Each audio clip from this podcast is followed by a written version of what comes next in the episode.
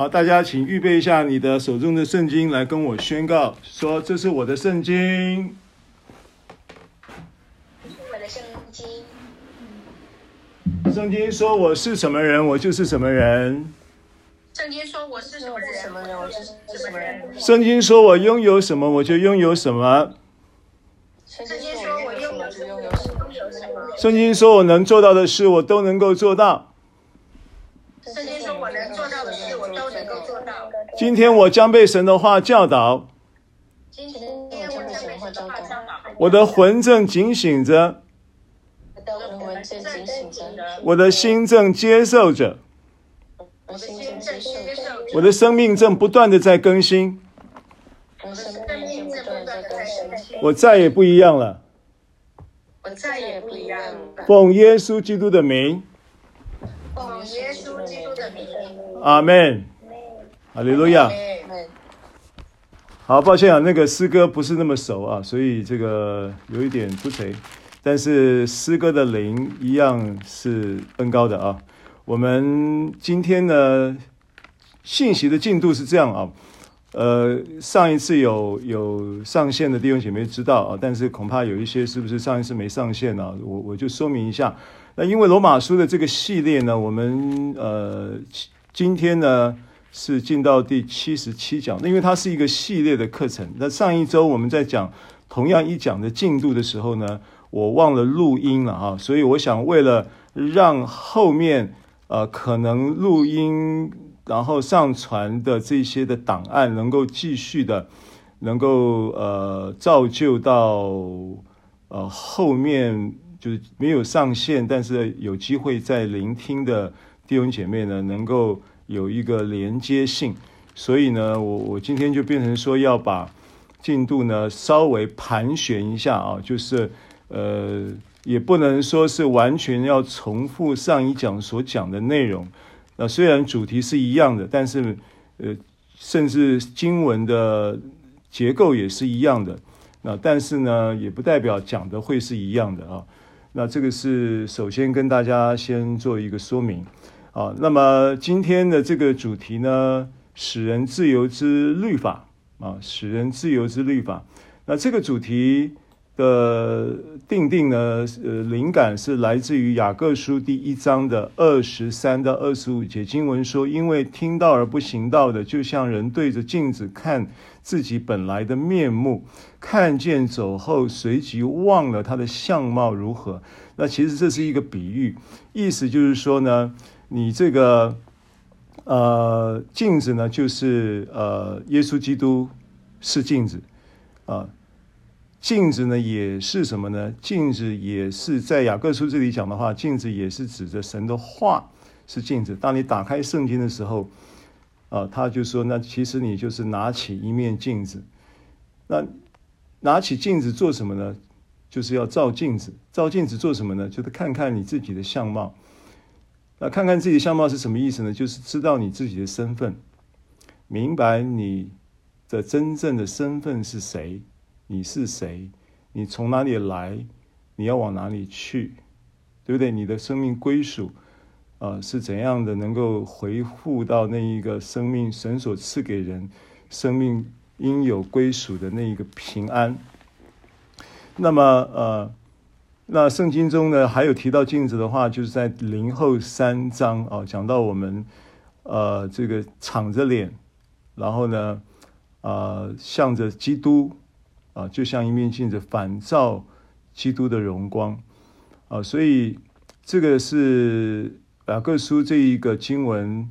呃，二十三节所说的那二二十五、二十四节、二十三节、二十四节，接着二十五节说：“唯有详细查看那全被使人自由之律法的，并且时常如此，这人既不是听了就忘，乃是实行出来，就他就在他所行的事上必然得福。”呃，所以当你知道你是谁，当你真正的从神的。呃，基督耶稣他这一个身位跟工作啊，然后呢，进入了这个福音的核心是基督自己，因为其实福音有许多的它有一个涵盖的面跟范围，但是它缩小到一个最核心的部分，就是耶稣基督他成就的这个福音的事实，他的工作跟他的身位。啊，那他的工作是指着他道成肉身，并且为人生活，活出卓越的人性，完美的这样的一个人性的特本质。完了以后呢，又定死埋葬复活升天，这是他的工作啊。那如今呢，他在身体里为我们的罪死了，他也在身体里为我们的罪埋葬了，他也在他的身体里为我们的罪复活了，为我们的生命复活了。所以呢，他实实在在呢，就是一个灵魂体的一个人。所以，当你说到你是一个人的时候，你一定要意识到你是灵魂体的人啊。所以呢，我们过去受教导的时候，会有一种可能产生的偏颇，呃，引导到人呢会在认识自己是谁的，且认识自己的结构、生命的结构的时候，会有一种失衡的可能。这是我最。最最近这几年发，就是我自己在体验这个福音的，呃，这样的一个启示的时候，我觉得呢，过去的教导会让我，啊、有我我别人我不敢说，但是起码我个人会比较偏重在灵的存在，但是呢，会忽略了，呃，应该这么说了，就是。比较偏向于灵魂的存在跟灵魂的价值，啊啊，反而会忽略了呃人的身体的存在跟价值。这是过去我们在教导灵魂体的时候可能产生的一种一种一种反应，或者是呃一种一种叫做意会啊议会。那这个反应跟意会呢，是不是呃？造成了整个，至少我是这样的话呢，也许我所教导出来之后，影响到呃有听到这一方面教导的人，可能都会有同样的这样的一个，嗯，我刚刚讲到失衡的议会。好，那这个就是呃，我想啥呃，我们在讲到福音的时候，讲到你是谁的时候，其中有一个很重要的环节。你就是一个人，你有灵魂、身体三个部分啊。你这个存在的时候，你这个人的存在的时候，你不但要意识到你灵的存在，你不但要意识到你魂的存在，你也肯定要意识到你体的存在。而灵魂体的存在是一样重要的，甚至体的存在呢，正在彰显。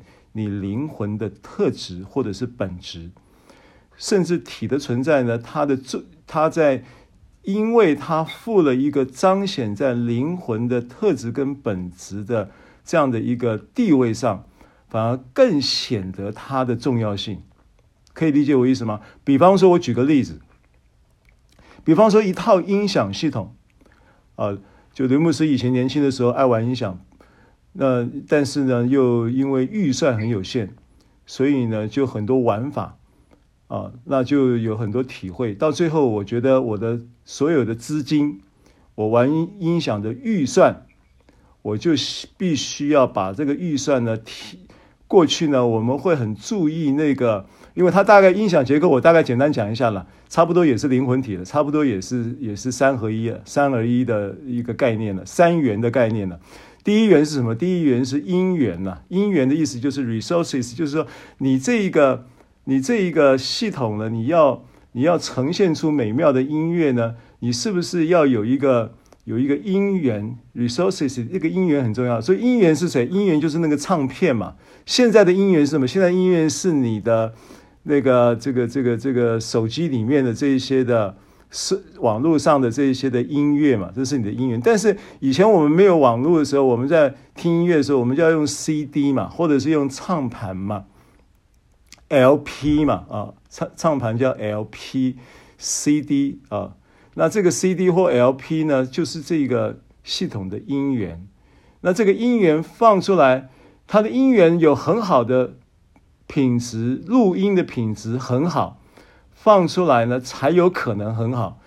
如果你有一个百万音响的系统，可是你没有一个好的音源，好的体、好的品质的音源，你放出来也也就收受啊，也没有办法呈现这个硬体设备的呃品质。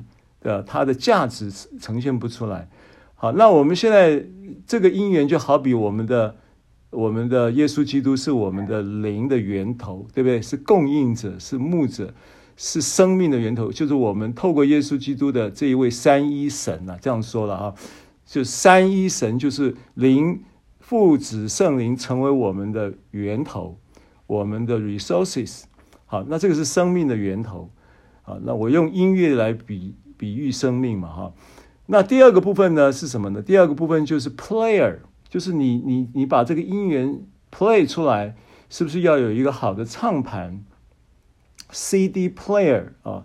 那这个是硬体设备的一个部分，除在在吸收或者是说在在呈现音源的一个一个很重要的环节。那第二个环节是什么呢？第二个环节是 power。Power 就是指的什么呢？就是指的你要推动这个音源呢，透过这个 power、呃，才能够把这个声音呢放出来。这个 power 叫 amplifier，叫扩大机。哦，那扩大机啊，那个好的扩大机啊，那个贵的扩大机啊，我以前我记得我最最最喜欢的品牌叫 Macintosh。Macintosh 这个美国的这个扩大机品牌啊，它的晶体机啊，它的真空管机啊，都是非常非常这个等级非常高的啊。以前这个办这个音响的办音响的大展都在希尔顿饭店，现在已经改名不叫希尔顿了，好像在凯撒还叫什么饭店，在台北车站正对面那个那个饭店五星级的，在那个饭店办音响大展，然后每一个 room。就把它变成是音响的 showroom，然后各种品牌呢，每一个品牌有一个 room 在里面啊，然后呢，就 Macintosh 的 room 人是最多的，哇，那一一一个扩大机呢，呃，这个可以净重就五六十公斤，五六十公斤，差不多就是一个小姐的重量啊，那体体重这么重的一个一个一个机器，然后还还还有时候，然后呢，这个反正就是说。这个扩大机是很重要的环节，所以绝大部分的人会把什么呢？会把他的，把他的呃这个叫做金钱啊，就是一个音响结构，你的预有预算，有预算，你有音源要处理，你有唱盘，有 CD player 要处理，这个部分的金钱预算是多少？再来扩大机的金钱预比例占比是多少？然后再来呢，最后一个环节是什么？最后一个环节呢，因为我跟你讲。讲三元嘛，第一元是音源嘛，就是 CD player 这些处理音源的；第二个就是扩大嘛，把这个音源要推出去、送出去的一个 channel 啊，一个一个很重要的频管道。然后第三个叫做什么？第三个叫 speaker，speaker 就是那个喇叭，那个喇叭呢，就是发出声音的。好，那我请问你，如果你有一很好的扩大机，如果你有很好的 CD player，你没有喇叭，你再好的音源，你再好的这个音源处理的这个 CD player，你有再好的扩大机啊，这个 Macintosh，你也没办法发出声音来，你必须要有喇叭，所以呢。这个音源的部分，这个扩大机的部分，跟这个 speaker 的实体的这个释放出这个所有的你前面所有的这些美妙的音乐，跟美妙的处理器，跟啊强而有力的扩大机的品质跟 performance，跟它的表现，都必须由喇叭来呈现。这个喇叭就好比人的体，所以一个是灵，一个是魂。好像音源的部分是灵的部分，然后魂的部分就是力量的部分，就是你的思想，对不对？魂的部分这也很重要啊。然后再来呢，再来就是喇叭的部分。那如果有喇叭，但是呢又没有那个扩大机，也没有用啊。那如果说有喇叭、有扩大机，也没有 resources，没有因缘，你就摆在那里积灰尘而已啊，因为它没有生命啊。所以灵魂体这个这三样是一样都不能都不能少的，一样都不能呃轻看的。那过去呢，我们就会把身体会比较轻看，讲实话是不是呢？啊，身体对自己身体就觉得我是一个灵，我有一个魂住在一个身体里，这个身体的好像是暂时借寄居的，寄居的。啊，这身体是会会坏的，会朽坏的。但是我我们一直在强调一件事情，身体是很重要的，因为耶稣基督为我们就是从身体的死、埋葬跟复活带出我们身体，啊、要有一个跟耶稣基督一样的永生的体质的这样的身体，啊、这个是我们最近这几个这半年一年来一直在回，就是一直在。呃，强调这样的一个真理在信息当中。那同样的，使人自由之律法的这样的一个信息主题里面，呃，我们从雅各书一章也也也要从这个观点来来来看这个呃使人自由之律法的经文。那呃，所以唯有详细查看那全被使人自由之律法的，并且时常如此，这人不是听了就忘，乃是实行出来。实行出来，我我们有提过，它的原文的意思并不是动，原文并不是一个实行要求的动词，原文是一个实行者的所示。已经因为你知道你是谁，你自然从这一个你知道你是谁，并且你知道你是灵魂体的一个呃这样的完整的受造的新的物种的人类，因为你不仅。因为过去人在没有重生之前，人的灵是没有功能的，人的灵是昏睡的状态，是死的。但是人重生之后，灵就活过来了。然后呢，接着要带来就是你的魂的更新，然后同时要彰显的就是体的兴盛。所以凡事兴盛，身体健壮，灵魂兴盛的逻辑，就是我们刚刚所说的这个逻辑。好，所以当你这当你知道你是谁，你就成为了很自然就会成为一个实践者，而不是用你所做的事情来成全你的生命，而是用你是谁来产生的一个实践者，结出你生命所示的果子。啊，这就是一个这个经文跟这个主题的背景。那这个背景呢，从圣经当中，我们上一次提到罗使徒行传十五章。有一个很著名的耶路耶路撒冷会议，这个耶路撒冷会议的辩论主题是讲到外邦信徒有了福音的这样的一个开展之后，外邦信徒呢带出了，就是外邦人带出了一个明显圣灵，呃，这个所所运行带来的福音市场的兴旺，而这件事情引起了耶路撒冷跟犹太信徒的注意。那这一些犹太信徒呢，就会对这件事情呢有律法主义的观点，对保罗、巴拿巴指指点点，甚至呢就产生了极大的辩论、争论，甚至几乎那个强烈的那个氛围、那个争论的氛围，好像要打起来的样子。所以行传就记载到有这些人，有这些事。那这到后来呢，争争论不能平息呢。只好怎么样？只好大家一起到耶路撒冷去见长老，让长老来评断这件事情。那当他们当他们到耶路撒冷的时候呢，又是一场现场的辩论的同时呢，辩论圣经上记载，辩论已经多了，彼得就起来说话了。彼彼得说：“诸位弟兄，你们知道神早已在你们中间拣选了我，叫外邦人从我们口中得。”听福音之道，而且相信知道人心的神也为他们做了见证，赐圣灵给他们，正如给我们一样。啊，彼得见证这件事情是在哥尼流的家，外邦信徒第一批受就是信耶稣的，被圣灵充满说方言，在是在彼得传福音第一场开了福音大门的哥尼流百夫长。哥尼流的家，那个现场里面呈现，这是圣灵做的事情，为了要让彼得看见，特意差彼得去做这件事，去执行这一个呃开启福音外邦福音大门的任务。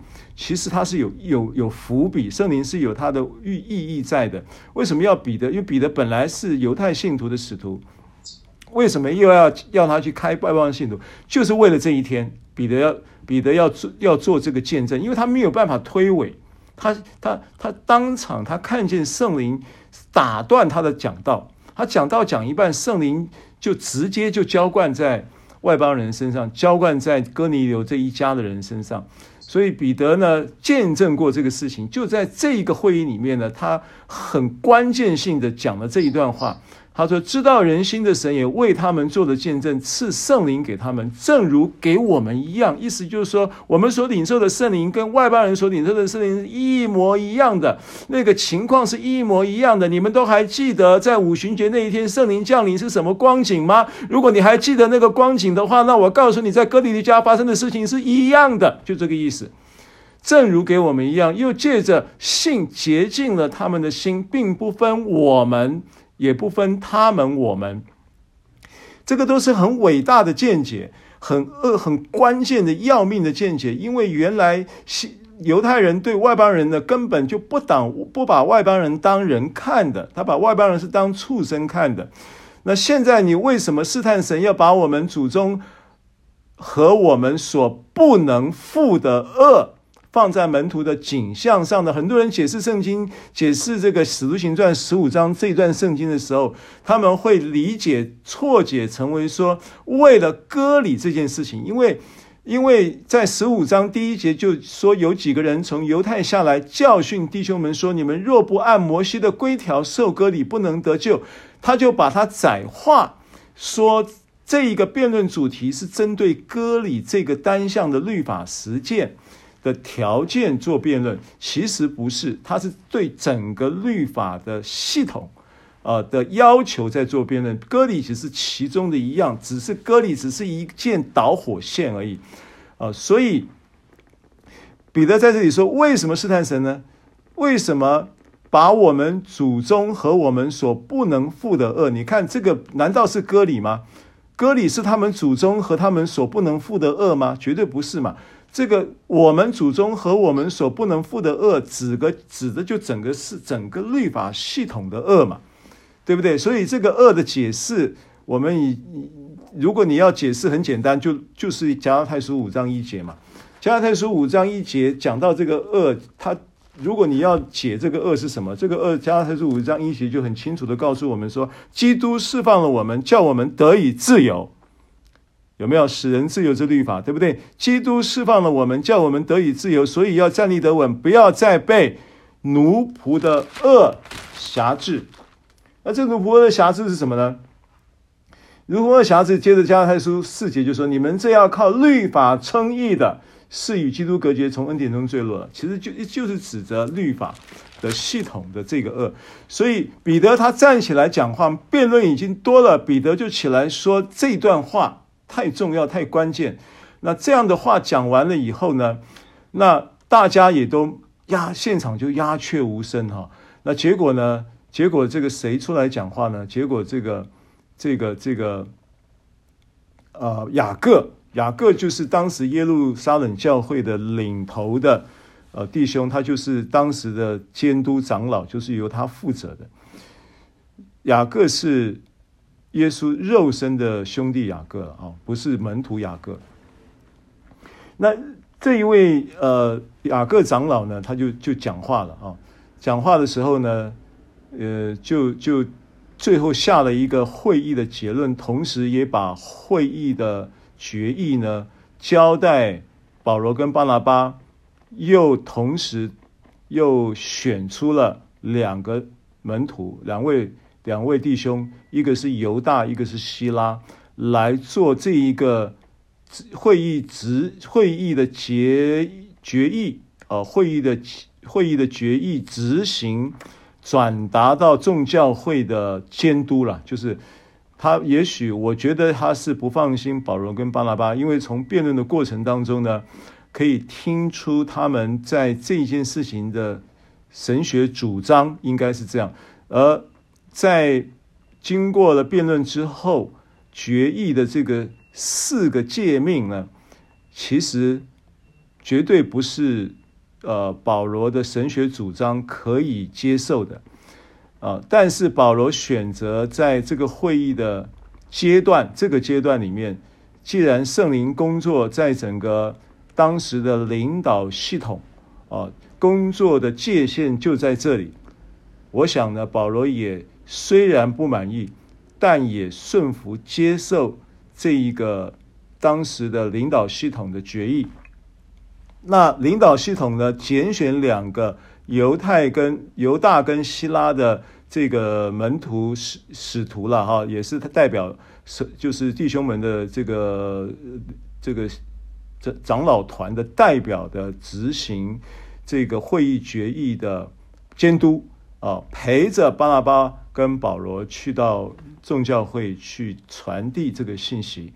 好，所以呢，圣经上记载说，于是呢，使徒和长老并全教会就定义从他们中间拣选人，差他们和。保罗、巴拉巴同往安提阿去，所拣选的就是称呼巴沙巴的犹大和希拉这两个人，在弟兄中是做首领的。呃，于是也这两位也是先知了，圣经上有记载，他们也是先知，有先知的职分。于是，呃，写信交付他们，内中说，使徒和做长老的弟兄去问安提阿、叙利亚、基利加外众弟兄。外邦众弟兄的安啊，然后呢，就就呃，整段圣经就描述了这个事情啊。说到这二人呢，是为我们的，所以呃，对，讲到保罗跟巴拿巴呢，作为这个授权的呃信使啊，然后呢，这两个保罗跟巴拿巴这两个人是为我们主耶稣基督的名不顾性命的，所以呢，他们就差了犹大和希拉呢。呃，亲口诉说这些事情，呃，陪同他们来印证这件事情，啊、圣灵定义我们不将别的重担放在你们身上，唯有几件事是不可少少的，就四就变四个诫命了啊，禁戒祭偶像之物，也禁戒动物的血，并禁戒勒死的牲畜，也禁戒奸淫。那这四件事情，这四界。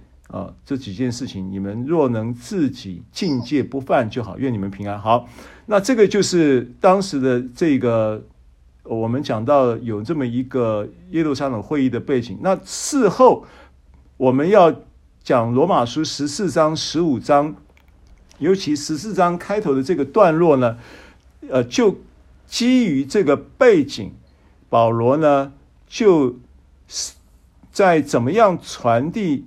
执行这个耶路撒冷撒冷会议的决议决议的结论呢？保罗的执行方式不是只是矮板的把这个会议决议布达，保罗不是这样做，保罗是用真理的教导来就着这一个会议决议的事事件作为例证，成为啊、呃、一个真理的。叫做律法恩典之间的一个啊、呃，一个一个一个叫做呃呃认知的教导，所以这个教导出现在哪里呢？新约大部分，我现在讲的是大部分，其他的书卷呢，其实都有呃片片段段有提到，但是比较完整的。啊，比较有规模的教导呢，就分别在林前的六章、林前的八章跟林前的十呃十第十章，以及我们呃现在罗马书的进度的十四章啊，这个就是关于这个耶路撒冷会议决议的这个四四样戒呃境界的事项啊的。教导的相关的经文，那林前六章，我们上一次有跟大家分享到，就是凡尤其十二节开始啊，凡事我都可行啊。那因为前提是十一节，但如今你们奉主耶稣基督的名，并借着我们神的灵，已经洗净、成圣、称义了。那基于这个，你已经是一个新造的人的新的。新造的物种，也在新的一个治理体系里面的这样的一个艺人啊，称义的地位、成圣的地位、身份啊的这样的一个基于这样的一个身份，然后呢，他告诉你说，凡事你都可行。当然，这个凡事呢，不是指的所有的事。为什么讲不是所有的事？有很多事情呢，你是不可以做的，对不对？啊。你很多事情你做了，你就要受法律制裁的。所以这个凡事呢，我们现在不是讲讲的，不是指的法法律法律，你每一个国家都有法律，法律说不可以的事情，不可以偷就不可以偷，不可以抢就不可以抢，对不对？所以我们现在讲的凡事，指的是在法律所允许的事情，法律啊，那跟律法的观点又是不同的概念呢。法律是指的国家啊，国家的这个制度，这个应该。不用特别解释啊，凡事我都可行，但不都有益处。凡事我都可行，但无论哪一件，我总不受他的辖制。然后呢，他讲就开始就讲了，讲了两两个部分的呃事情。十三节，食物是为肚腹，这是食物的问的事情。肚腹是为食物，但神要叫这两样都废坏。然后接着第二件事情说，身子不是为淫乱。乃是为主，主也是为身子。好，所以这两件事情呢，是不是就是那刚才我们讲到耶路撒冷会议的这四个境界的两个种类？因为这四个境界里面有三个境界都是关乎食物的。好，所以其实我们就对应到啊，刚才耶路撒冷会议所谈论的事情，浓缩到。林前六章的时候，就指两件事，一个是关于食物，一个是关于淫乱。接着十四节说，神已经叫主复活，也要用自己的能力叫我们复活。岂不知你们的身子是基督的肢体吗？我们可以将基督的肢体作为娼妓的肢体吗？断乎不可。岂不知与娼妓联合的，便是与他成为一体吗？因为主说，二人要成为一体。好，先到这里就可以。那这一段圣经呢，是不是很简单的？保罗在告诉你一件什么事情呢？保罗在告诉你说，你又把你带回到你是谁？从十一节开始说，告诉你，你已经洗净，你已经成圣，你已经称义了，你已经是新造的人了，你有一个新的身份。然后你重生之后，你也有一个新的身子的体质跟身子的不同。就是重生之后的那个身份所带来带来的呃一个复活的这样的一个本质，因为这个是这个是保罗在这里所表达的，就是还是身份，他还是把人带回到身份，身份到你是谁，身份带回身份到意识到你已经与基督一同复活，基督也为你复活，所以你的身子呢是属基督的。你的身子呢，其实也透过，已经透过了耶稣基督的复活，成为了呃耶稣基督的肢体。那这件事情是保罗特有的一个启示性的描述，因为你如果你如果从保罗其他书信可以看到，像以弗所书，它有一个重大的宣告，以弗所书第一章，以弗所书第一章的第二十。二节二十三节，经文说：“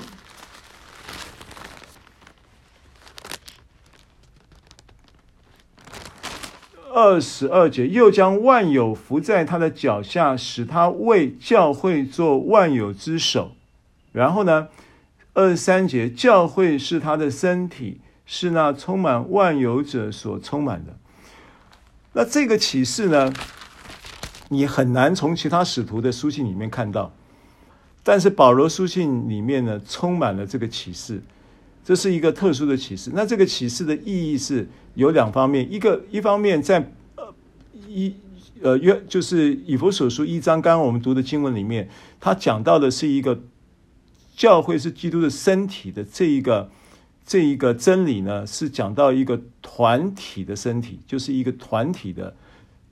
一个一个教会的立场，团体的教会的这样的一个真理，但是你个别呢？个别每一个人归属在这一个团体的身体里面的同时，你也就是基督的肢体，也就是基督身体的肢体。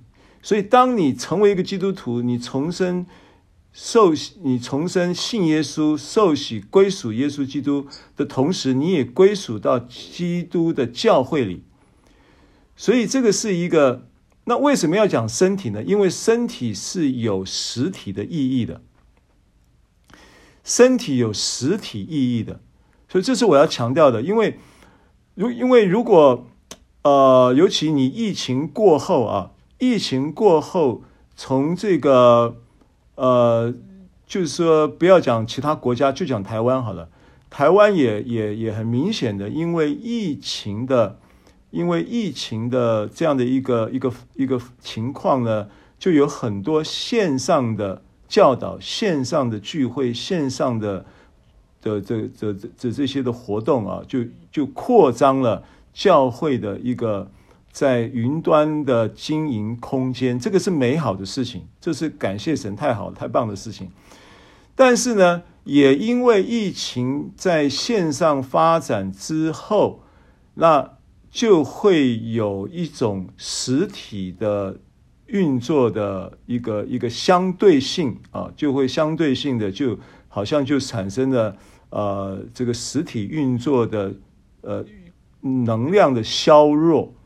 那这个呢，我只是也借着这个机会做一个提醒啊，实体是很重要的。身体为什么讲身体？身体它意味着你必须你是要有一个实体概念的。就是你人神是三一神，人也是三元三一人灵魂体的人。从开始我刚才信息的开始我就强调了这件事情。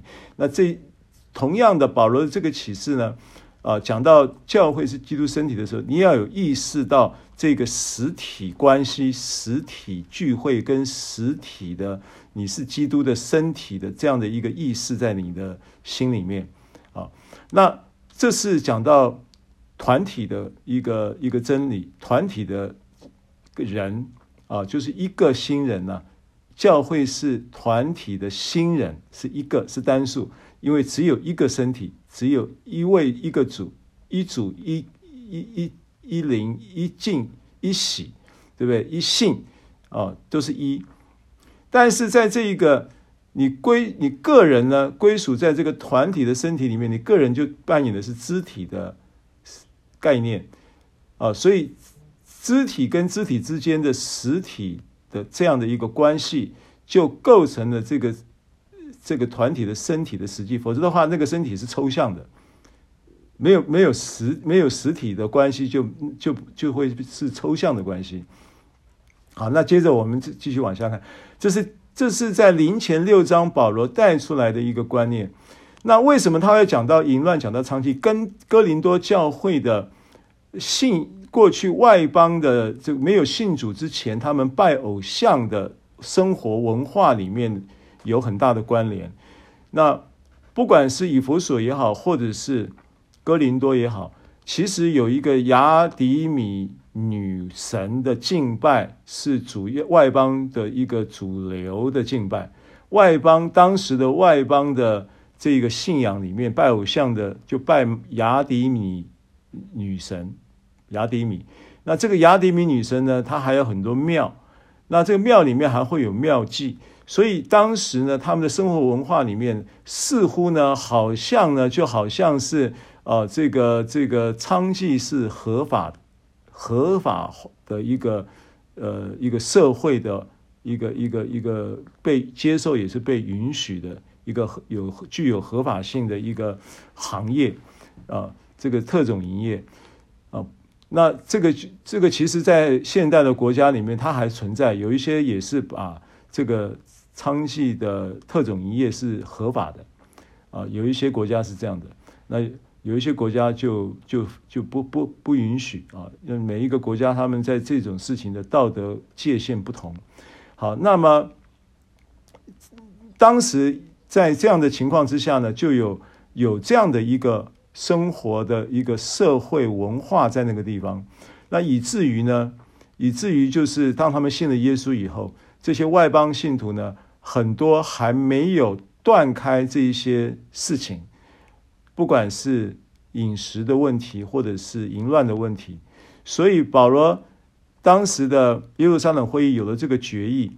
那这个决议就是因为这个背景而产生。那保罗现在执行这个会议的决决议的布达，他的布达方案呢，就按照圣经，他开始不是只是照照本宣科的去进行这个呃矮板的布达的同时，他进行了有系统的教导。那教导到这里的，他给你一个观念的重点，就是你是新造的人。你是有成圣称义的地位，而且你已经借着耶稣基督死里复活，你也与他一同复活。你有一个新的身体，你已经与基督联合，你可以断开，你绝对有这个能力可以断开与之与娼妓的联合。过去你与娼妓有这样的关系，神虽然透过耶稣基督的保险已经洗净了你的罪。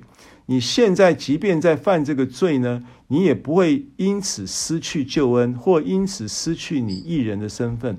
但是呢，你却可以回头再真的看见你义人的身份，以及你已经复活的身体，并且在与基督一同复活跟联合的真理当中，得享这个复活的能力，而有效的能够断开这些。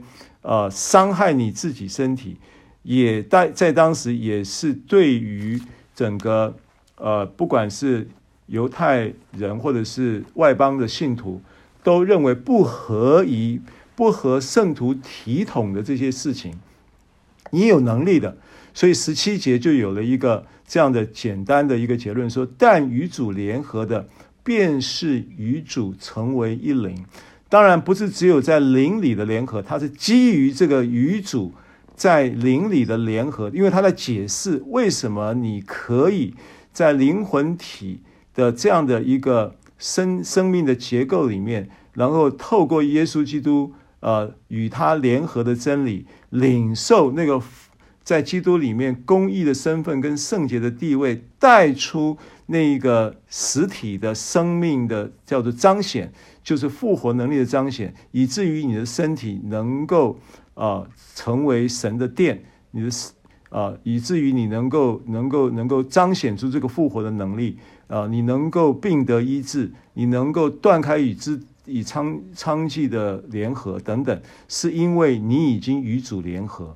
你已经从灵与主联合，现在你透过这个教导，你能够在思想上，你的魂也能够与主联合。接着你就能够带出身体的彰显，你就能够胜过这些试探，你就能够胜过这些肉体的软弱，因为你的肉体跟你肉体的邪情私欲都已经与基督同钉十字架了。这是加拉太书五章二十四节的经文，我想这是保罗要表达的意思。所以十八节说，你们要逃避淫行啊。所以在这样前提之下，你还你还不能胜过，你还不能胜过没有关系，你你你可以选择一件事情，就是逃避。所以任何的试探，当你不能胜过的时候，其实如果你遇见了，神也会总是能够让你能够呃胜过啊，因为。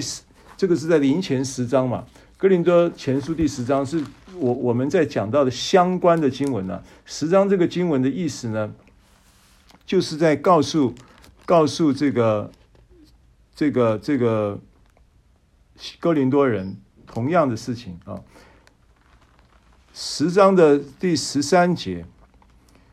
对不对？十三节，你们所遇见的试探，无非是人所能受的。神是信实的，必不叫你们受试探过于所能受的。在受试探的时候，总要给你们开一条出路，叫你们能够忍受得住。那那这个是是遇见试探了，但在没有遇见之前，你可以选择逃避啊！啊，这个是保罗的教导。所以人所犯的，无论是什无论什么罪，都在身子以外；唯有行淫的，是得罪自身，因为他已经破坏了你跟基督的联合。那破坏了联合，因为你要知道，这个联合的真理是很重要的。联合的真理说出了什么呢？说出了你这一个必死的身体，要因为那个耶稣基督复活者的灵而能够活过来。必死的身体，让你因耶稣基督使耶稣基督复活者的灵活过来的这一个 rupoieo 的大能，要彰显在你身体的每一个部分。那个灵可以小到只有零点零零一、零点零零零一纳米，可以小到很小很小啊、呃，最小的单位叫夸克，你可以小到一个夸克对一个夸克的。那一个激活，所以神的灵会激活你的生命，激活你的这个身体，让你的身体能够活过来。rupoieo，这个是罗马书八章十一节的经文，对不对？罗马书八章十一节这个经文，我们经常跟大家提起。那这个经文呢，你要熟熟熟悉它了啊，熟悉这个经文，说这个是八章十一节嘛啊。那八章十一节的这个经文呢，他说呢。使基督啊，那叫基督了啊，叫基督从耶稣基督从死里复活者的灵，若住在你们里面啊，和合本叫心里，其实原文不是心里，原文就是里面。里面是哪里？里面，里面就是你每一个细胞里面，里面就是你每一个细胞中的那一个那一个更小的那个单位的分子里面。那个分子、那个原子最小的单位叫夸克，里面啊，这个都是里面。然后呢，叫那那叫基督从死里复活的，也必借着住在你们里面的圣灵。那个原文是没有圣，原文就是灵。那个灵就是一个重生的灵，就是叫死人复活者的灵，也必怎么样？叫你们必死的身体又被激活过来。好，那这个运行呢，是基于联合。那如果你这个联合呢，变成是与娼妓联合的情况之下，哦，那这个事情大条了，你就影响到你这个联合的运作，懂我的意思吗？保罗在这里这样子，我我这讲这个这么一个说法的背后呢，就有这一些枝微末节要跟你说明。所以呢，你怎么你所做的任何事情呢，都是什么在身子以外，哦？你说你熬夜。你说你暴饮暴食，这也都是得罪身，都是得罪你的身子，没有错。呃，不是，就是说是强害你自己，没有错，是是是影响到你的身体，没有错。可是这个影响都没有联合性啊。可以，Do you understand？就是你暴饮暴食也好，你就算是吸毒酗酒也好，你这个呃这个熬夜啊，总总是熬夜也好啊，这个不好不好好睡觉也好，或怎么样也好。那个都还没有联合联合性，那个的确会影响身体，但是那个都还可以，都还可以继续在联合的状态里面，能够让基基督的那一个叫做叫他叫基督从死里复活的，也必借着住在你们里面的灵，使你们必死的身体又活过来。你透过这一个思维，还是可以让你的那一个。在你里面的那一个最小到一个夸克的影响，最小到一个分子、一个原子的影响的那个激活的能力，还是可以透过你的信心，对不对？因为你有这样的一个认识，你有这个真理，你明白这个真理，这个真理就能够使你在这样的事上得自由。当然，我不是鼓励你暴饮暴食，我也不不是鼓励你熬夜，不是鼓励你。不不善待你自身体，我甚至反反过来，当你认识明白这个真理的时候，你不会，你不会轻易的就要熬夜，你也不会呃呃放纵自己暴饮暴食，你反而会顾惜自己的身体，因为这个这个是基于你已经有了一个这样的一个复恩典跟复活的身体所带来，耶稣基督的复活所带来身体的祝福，你会期待，你会珍惜，因为你透过。你透过这个认识了，你透过这些事情，我不是只是让让你有这些知识，让你知道这个事情以后呢，得什么好处？概念不是这个，概念是你真的能够透过这些真理的细节，明白他多么爱你，他对你的爱是多么的无微不至，这个是。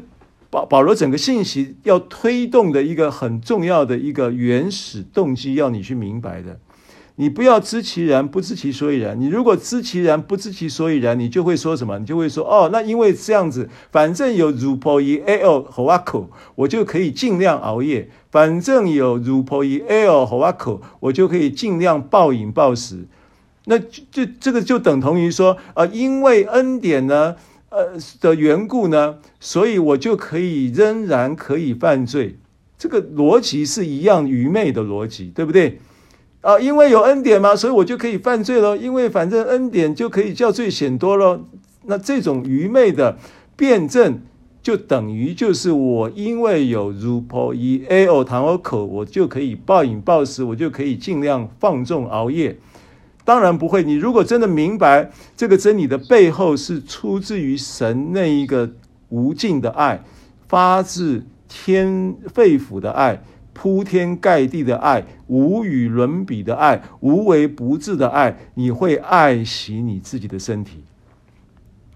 这个是信息的重点啊。那我我在我会给你证明的啊，我会给你证明的。我们现在只是讲摘录的圣经文。好，所以岂不知你的身子就是神的圣灵的殿吗？是六章十九节。我们现在回到灵前六章十九节，岂不知你的身、你们的身子就是圣灵的殿吗？这圣灵是从神而来，住在你们里头，并且你们不是自己的人。好，所以罗马书，我们现在进到罗马书十四章的这个经文了。这样这样子，你有了一个林前六章跟秦传十五章的整个背景的概念以后。你来看罗马书，我们今天先看罗马书十四章一到四节，终于要进到罗马书了啊！罗马书十四章一到四节，信心软弱的你们要接纳，但不要辩论所疑惑的事。有人信百物都可吃，但那软弱的只吃蔬菜。吃的人不可轻看不吃的人，不吃的人不可论断吃的人，因为神已经收纳他了。你是谁，竟论断别人的仆人呢？他或站住，或跌倒，自有他的主人在，而且他也必要站住，因为主能使他站住。好，我们这这个四节圣经，我们先看前面两节啊。前面两节说，你们要接纳，接纳什么呢？接纳信心软弱的。好，首先呢，这个部分呢是针对食物，对不对？因为要讲吃蔬菜呀，啊，然后呢吃肉啊。啊，什么等等的啊？因为他说信有人信百物都可吃嘛，但那软弱的只吃蔬菜。那因为信心软弱的是这一节圣经的开头描述的一一一一一一群人。那这些人信心软弱呢？是什么软弱呢？啊，是什么部分的软弱呢？那我们要对照一下林前八章啊，林前八章，因为林。罗马书十四章一节二节说到说，你要接纳他的软弱，不要辩论疑惑的事情啊！你你你，也许你相信百物都可吃，是因为你有充分完整的属灵的恩典教导的知识，但是呢，那个软弱的呢，可能呢，他就因为啊软弱什么呢？啊，因为两种软弱，两种。因为有两种人嘛，这个书信是给两种人嘛，一种是犹太信徒嘛，一种是非犹太信徒嘛。那犹太信徒软弱什么呢？犹太信徒软弱就是说，他过去他就像彼得一样啊，彼得他主耶稣给他看到那个大布，说你要把他那个大布里面的飞禽走兽要把它宰了吃。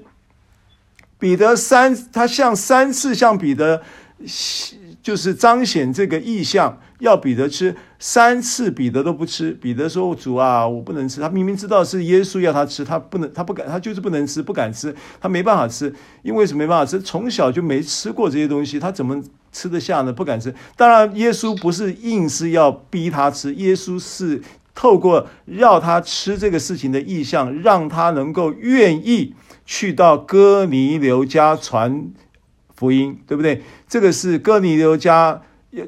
传福音的那个布道会之前的前置作业，耶稣给他异象，看见这些事情。好，那这是一种人，那个软弱是一种人，叫做犹太人的软弱，就是他没吃过，他以前让他吃，他依据什么呢？依据律法呀，什么律法呢？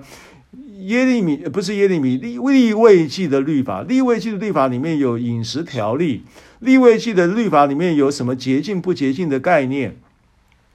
那因为利未记为什么定这些洁净不洁净的概念让，让这个犹太人去守呢？那利未记很简单，利未记神制定这个饮食的概念，就好像什么？你就好吗？就好像啊，就好像那个父母亲了解孩子的体质，父母亲了解了孩子体质呢，就会不让孩子吃某些东西。比方说，有些孩子呢，他吃了这个海鲜就会过敏，那他呢，妈妈就绝对不会买海鲜，或者是在桌，或者是有买海鲜，也不会让他在让孩子一起吃饭的时候出现在桌上，对不对？啊，不让他吃海鲜，为什么吃了海鲜他就会过敏？好，那所以妈妈的动机是出于什么？是出于爱。所以利未记的圣别饮食条例其实也是出于爱。也是出于，因为人在受造的时候是尘土所造的体质，加上罪入侵之后会产生什么变化？谁知道？神知道。所以本来万物都是可吃的，百物都是可吃的，凡物感谢的领受都是好的。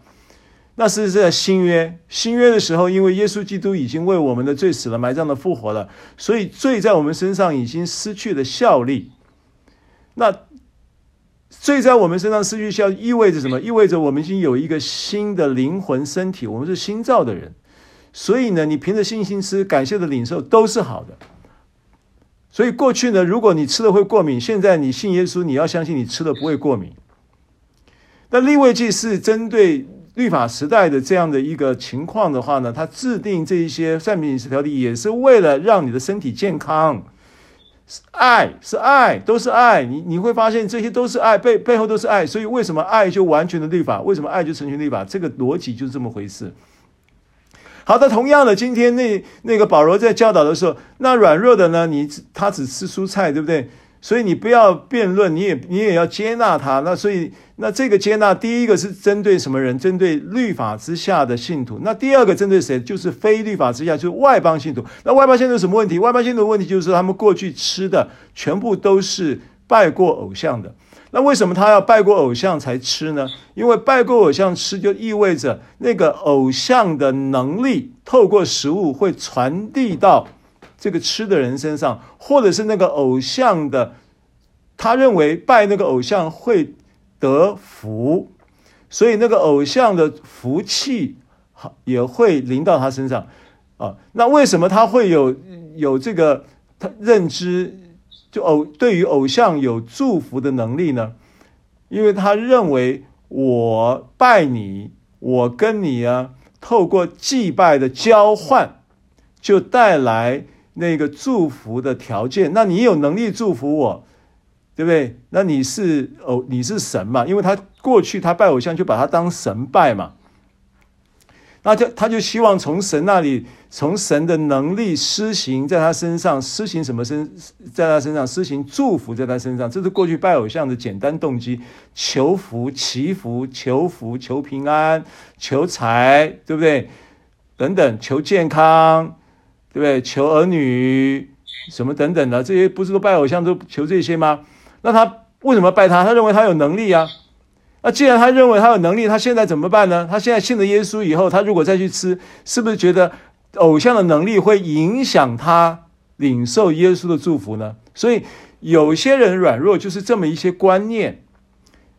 哦，拜偶像的，过去外邦人拜偶像的，有这有这样的思想法，不敢吃祭偶像之物。对不对？吃了好像又背叛了耶稣，然后呢，因为偶像也有能力啊，他认为，甚至他认为说偶像能力可能大过耶稣能力，这都可能都是错谬的。但是这些错谬呢，你不要自以为你有知识嘛啊！所以我们看林前八章一第一节，论到祭偶像之物，我们晓得我们都有知识，但知识是叫人自高自大。唯有爱心能造就人，这就是这句话的意思。就是我们讲这句话，就是林前八章一节啊，就是我刚才讲的那一堆。其实八章一节就是就是在印证我们刚刚所说的，就是你你有知识，然后你知识呢，你就因为知识呢，你就自高自大，然后你就就不接纳，你就说你这个明明你已经凡物洁净都是好的，你干嘛要要要要也不吃呢？对不对？你一一其实我我我顺便顺道提一下，虽然耶路撒冷教会的辩论会的会议决议这件事情呢，保罗也并不认同，所以他并不用照本宣科的方式去呃做布达，而他用系统的教导来用书信来让人知其然，并且知其所以然。那但是呢，却有过去我们在受教导，却把这个耶路撒冷会议的决议，到现在他有很多教会都在都在实行这个决议。那你说，你就你现在明白了这个真理，你听教导，你明白了，你在恩典之下，百物都可吃。然后呢，凡物感谢着领受都是好的。这是在提摩太前书四章五节嘛？我刚才讲的这些都是有经文的哦。提摩太前书四章五节说，凡物感谢着领受都是好的。那经文的全文是这么说的嘛？四章五节说。若凡物神所造的物都是好的，若感谢着领受，就没有一样可弃的。都因神之，都因神的道和人的祈求成为圣洁了，对不对？所以你明你有这些知识，你就去讲说啊，你们这个怎么这这个教会到现在还不让人家吃猪血糕啊？他不让吃就是不让吃，就是就是。就是就是反正就是，我想我相信，可能在在线上很多弟兄姐妹都遇过这样的教导，到现在为止，很多我比例我不晓得，很多很多，包含我过去的母会也是，也是把耶路撒冷的会议的决议案到现在还在执行。好，那你说，那你有知识，你就定他们的罪，或者是保保罗说不不不，你不可以这样，他们信心软弱，你要接纳。啊，对外邦人也要接纳，对犹太人也要接纳，因为信的人呢，百物都可吃，软弱的是只吃蔬菜。那软弱什么？八章说了啊，说知识叫人至高自大，唯有爱心能造就人。所以你要怎么样回到爱心的原则、立场跟。呃，动机里面去面对这个事情呢？继续往下看。若有人自以为知道什么，按着他所当知道的，他仍是不知道。所以，如果论知识呢，其实你还搞不清楚，你还搞不清楚什么？你还搞不清楚这个背后其实都是神的爱。如果你真的要贯彻这个真理，那你要从爱出发，你回到爱的本质，你回到爱的动机，你回到爱的这一个心，这一个观点，这个诫命。来看这件事情，所以，所以他说，其实你还不知道，你还不明白什么是神的爱。所以第三节说，若有人爱神，这人乃是神所知道的。所以你不要以为你知道什么，你的知识再怎么样大，没有爱就是明德罗想的吧？你的知识就变得一点价值都没有。所以保罗在这边就继续回到爱的这个前提嘛，啊，所以论到既有像之物呢，保罗怎么样在这件事情上来表达爱呢？他就继续往下讲了。他说：论既有像之物呢，我们知道偶像在世上算不得什么，也知道神只有一位，再没有别神。我现在在读的是林前八章第四节啊，接着第五节，虽有称为神的，因为经文串来串去啊，你可能会一下罗马书十四章，一下子林前六章，一下林前八章。啊，现在是林前八章第五节，虽有称为神的，或在天，或在地，就如那许多的神，许多的主。然而我们只有一位神，就就是父。啊，讲到爱，他就讲父，讲的父，讲神就是父。哎呀，一直在重复，神就是我们的父。想到神，你就要想到他是 Father，He is my Father。啊。You are my father。你要这样子去面对神，神的形象，神的地位，在你心目中第一个重要的逻辑就是他是父。凡是用父的逻辑来看神，然后父的爱就是神的爱。怎么解释神、理解神的爱呢？你先去理解父的爱，你就能够透过父的爱去理解神的爱。那万物都本于他，我们也都归于他，并有一位主，就是耶稣基督。万物都借着他造的，我们也是借着他有的。但人不都有这等知识？第七节，有人到了如今怪诞，就是因为拜惯了偶像，所以所吃的是既偶像之物，他们的良心既然软弱，所以这个信心软弱是为什么软弱？林前十四章所说的信心软弱的，你们要接纳。这个信心软弱就是指着良心的软弱，而这个良心的软弱是怎么来的呢？当然就是因为第一个，犹太人有他的良心软弱是那个是非，就是利未记里面的不洁净的，我吃了我会拉肚子。这是一种软弱，啊，良心软弱是针对利未记律法之下的存心带来的软弱。那那另外一种软弱是犹太非犹太人的软弱，就是外邦人因为既有像之物，恐怕既有像之物仍然有他的能力，因为过去他的认知是这样子，他没有办法一夕之间就改变这个认知，所以他需要时间。那现在你不接纳他呢？你你你你接纳是基于你看到神的爱，因为不管是犹太人也好，或外邦人也好，有神为什么颁立立位记的圣别饮食条例给犹太人遵守？其实是因为爱啊，对不对？都是因为爱啊。所以如果他们的良心软弱带出的信心的软弱，那良心软弱就污秽了。意思就是说，你如果今天呢，你用这样的知识去定他的罪，他吃也不是，不吃呢又觉得好像没信心，他这个吃或不吃的挣扎呢，让他的良心更软弱，对不对？更软弱呀，啊，更软弱的良心呢，就成为一个污秽。叫我举个例子，就好像说，啊，叫你戒烟，以前我在抽烟的时候。我这个师母就叫我戒烟，很久以前了。我现在讲的是什么时候？现在讲的是二呃明，我看哈，一九九九一九九八年九九年的时候，一九九八年九九年，二十多年前的，二九八年九九年，十几年前，二多二十多年前嘛，二十多年前那个时候，我抽烟。还抽烟的时候，那时候还抽烟，他就叫我戒戒烟，然后戒烟，我我我我我我就我就就就每一次叫我戒烟的时候，我的良心就软弱嘛。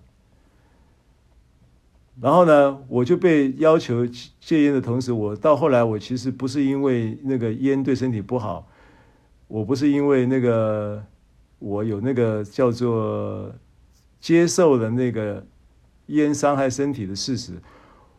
我是被被被云敏牧师念到后来，我不戒反而更难过。你懂我意思吗？好，那我再举个例子，比方说，你有人不不戒烟，你就给他看那个吸烟的伤身体，伤什么身体？那本来他不知道吸烟伤身体，他只是不是他本来不知道吸烟那么伤身体，你就拿这个伤吸烟伤害的十六款。十六个项目给他看，然后每天在他的面前宣告这十六个项目，那他岂不更软弱吗？为什么？因为他本来只是吸烟的软弱，现在在吸烟的同时还带上一个会伤身体的认知，所以更软弱。结果他会伤身体的认知呢，反而更伤他的身体。所以这个良心软弱会污秽人的意思是我。这么就这么带过去哈，那所以接着讲说，其实食物不能叫神看重我们，因为我们不吃也无损，吃也无益，只是你们要谨慎，恐怕你们这自由竟成了那软弱人的绊脚石。这是林前八章的教导，这个教导接着往下看第十节哈，若有人见你有知识，在偶像的庙里坐席，这人的良心岂不是软弱，放胆去吃那祭偶像之物？意思就是说，本来呢，他他。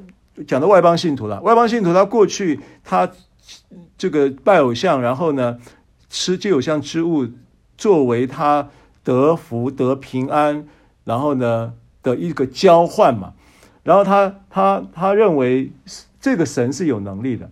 那现在呢，他信了耶稣了，他认为他要忠于耶稣，那他不能吃祭偶像之物，所以他宁可他不吃肉，他只吃蔬菜。为什么呢？因为那个时候的市场上，几乎所有卖的肉品都是拜过偶像、盖过印的，啊，他的肉的上面就有就有盖印，就有就有既有像之物的 logo 的意思了。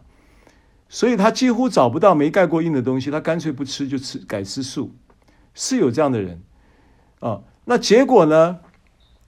你就看见你他的这个软弱，你这个有知识的，然后就就在那个祭偶像之物的庙里面吃拜拜，因为你有知识，你说哇，凡物感谢的都是都是好的，凡物感谢的领受都是好的，所以你就这么做了。但是他的良心是软弱的情况下，他看到了以后，他想说：哇，你信你这个算是呃，这个怎么讲呢？算是属灵的前面弟兄啊，你你你你你得救的年日比我还久，你都可以在这个庙里面吃这些既有像之物，那我也应该可以试试看嘛，就蠢蠢欲动，然后他就又去吃了。坐下来就吃了，你给他招手嘛？哎，来来来，一起来，一起来啊！来，夹副碗筷，一起来吃。他也在那个情况之下放胆跟你吃了，吃回去以后睡不着了，你知道吗？所以这个良心就是会会这么煎熬，会这么挣扎的。所以呢，接着十一节，因此基督为他的死的那那个软弱的弟兄。也就因你的知识沉沦，这个沉沦当然不是指的不得救，这沉沦是指某种信心的失落。沉沦不要看到这个沉沦就讲是沉沦就是就是下地狱，不是这个意思。这边讲的沉沦是一种信心的失落，因为提摩太前书一章也有讲嘛。提摩太前书一章讲说，呃，这个信心这个良心如果有软弱的话呢，提摩太前书一章十九节嘛，啊，讲到这个良心的软弱，就好比什么呢？好比这个。信心的船有了破洞嘛？啊，经文我读一下啊，提摩太前书一章十九节啊，说到说这个有有呃长存信心和无亏的良心，有人丢弃良心，就在真道上如同船破坏了一般啊，所以信心之船呢，有了良心的软弱，就等于船破了，船破了，那个那个船就会进水，就会沉船的哈。那所以，这个林前八章接着十二节，你们这样得罪弟兄，伤了他们软弱的良心，就是得罪基督。其实保罗把这个话说的很重了，啊，那目的当然他也不是要定罪你，他目的就是要希望你能够重视这件事情，要回到那个爱，啊，不要回到那个那个爱能造就人的这样的一个观点。所以呢，十三节就就是一个。呃，保罗的一个概念性的结论就是说，食物若是叫我弟兄跌倒，我就永远不吃肉，免得叫我弟兄跌倒。啊，如果吃这些东西呢，会我让我的弟兄因此就就就信心有了失落，然后呢，如同船破了一般，然后就在那里挣扎，污秽了他的心，以至于他呢产生这种良心的软弱挣扎呢，那。对我来说呢，我宁可不吃肉，所以他这这这在这里呢，是他的一个主观的表达，主观的一个认知的表达，不是教导说你你不要吃肉。所以很多素就是有很多吃信徒呢，因为这个经文呢，就说那那那那那我就不要吃肉了。那我就永远不吃肉了，因为保罗都说说他不吃肉，这这是断章取义。保罗是在这里说他个人在这件事情上，他这样子提示到你对于既有像之物看，然后有外邦弟兄过去曾经是这样子的一个情况，他的良心因此而软弱的话呢，你为了他的良心呢，你就不要吃吧。他是这样子来劝你。并不是说要你永远跟他一样，不是这个意思。他是在做一个意思表示来教导大家，为什么呢？因为我宁可为了爱我的弟兄，我宁可因此呢不叫他绊跌，我宁可呢牺牲一下我的权益，因为我虽然有这个知识，知道说啊这个凡物都可吃啊，这个感谢的领受都是好的，靠着我们的祈求还有神的道就已经。都是洁净的。虽然我有这个知识，但是我为了我的弟兄，我可以不吃。所以零前八章，如果你仔细去读读完，因为今天我们没有时间继续看了啊，我只是摘录一下。你仔细去读，保罗最后并没有结论说下结论说到底你到底可以吃肉还是呃既有像之物到底是到底是吃还是不吃？保罗没有给你律律法的标准。当然，灵就是呃，《使徒行传》十五章耶路撒冷会议的决议是不吃，这个是决议。但保罗会告诉保罗在八章。在六章就是提示的这些重点，告诉我们一件事情，也透过罗马书十四章的经文告诉我们一件事情，就是说，呃，如果你不吃，是因为你爱弟兄；如果你吃，也是因为你有信心。所以吃与不吃，就是信心与爱心之间的操作平衡跟拿跟这个作业的本质，就是这样的一个条一个一个一个逻辑。所以保罗到最后在林前八章没有结论说，你既有像之物到底是不可以吃还是可以，没有绝对的不可以吃，也没有绝对的绝对的不能吃或者绝对的要吃啊，因为你有信心嘛，因为你你知道什么都是好的嘛。保罗明明知道感谢的领受都是好的，保明保罗明明知道，但是他可以最后做见证说，我为了我的弟兄的。不要跌倒，我就可以不吃。所以他希望你也回到这个原则里面，叫做爱的原则里面，叫做爱的动机里面。所以回到罗马书十四章的一一节到二节，所以信心软弱，你们要接纳是怎么接纳？就是这么接纳，不要辩论所疑惑的事情。你有知识，但是那个知识呢，是叫人自高自大。我有爱心能够造就人，所以有信心，有人有人有信心，百物都可以吃。但那软弱的信心，良心软弱会带来信心传破。那他只吃蔬菜，所以你就不要轻看他。吃的人就不可以轻看不吃的人，不吃的人也不可论断吃的人。啊，彼此之间都是一样。所以我们刚刚讲到的是吃的这一方。有信心的这一方，有知识的这一方要怎么处理？同样的，你另外一方也要有同样的原则来接纳那个吃的人。你也不要论断那个吃的人，不吃的人也不要论断吃的人，吃的人也不要轻看不吃的人。大家都回到那一个彼此接纳，因为神已经爱了我们，对不对？因为神也因为爱我们，背后的动机全部都是爱啊，所以。这一个，这一个，这一个第四节说：“你是谁，竟论断别人的仆人呢？他或站住，或跌倒，自有他的主人在，而且他也必要站住，因为主能使他站住。”那这一句话呢，不意思不要把它理解成为说：“哎，我不是儿女吗？我不，神不是说我们被收纳成为儿女，不再做奴仆了吗？为什么这边又讲仆人呢？”啊，又讲主人呢？保罗是在用这样的一个教导的比喻，来向他们说什么呢？向他们说，神已经接纳他了。你要依据神透过耶稣基督死埋葬复活的完全的生命的接纳，同样的标准去接纳吃的人，或接纳不吃的人，因为不吃的人呢，可能会论断吃的人，因为吃的人呢，可能会轻看不吃的人。保罗呢，不要你这样子，你要回到那个爱的本质，回到那个原这个起初的爱的原则啊，因为爱心能够造就人，你要接纳他。好，那这个接纳，他又又做这个比喻，为什么做这个比喻？因为这个比喻最能够让信。当时的这一些受信的犹太人或者是非犹太人能够理解，因为当时有奴隶制度嘛，还有奴隶制度嘛，那是当时的一个社会，所以有奴隶制度的情况之下呢，他就用这个比喻说，如果一个奴隶跟这个主人他们之间的伦理关系，你是不可以介入的。保罗用这个比喻了，意思就是说，他这一个奴隶，他的生命的权柄，他的。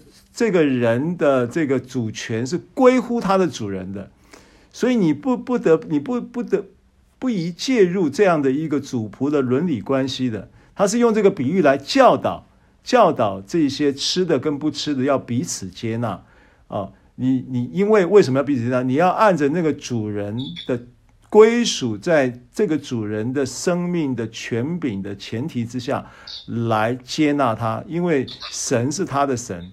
他的软弱，神会面知道怎样来带他。那你的知识，你也要回到爱的基础之上来造就彼此，造就彼此接纳，来来来面对这些事情。这个是保罗针对耶路撒冷会议四项境界的事情归纳成为两种不同的这样的境界的诫命精神背后所传递的信息。那这是罗马书十四章一到四节。背景跟经文的一个呃分享啊，以上今天时间我们到这里十点了啊，请云敏牧师带我们做一个结束祷告，谢谢。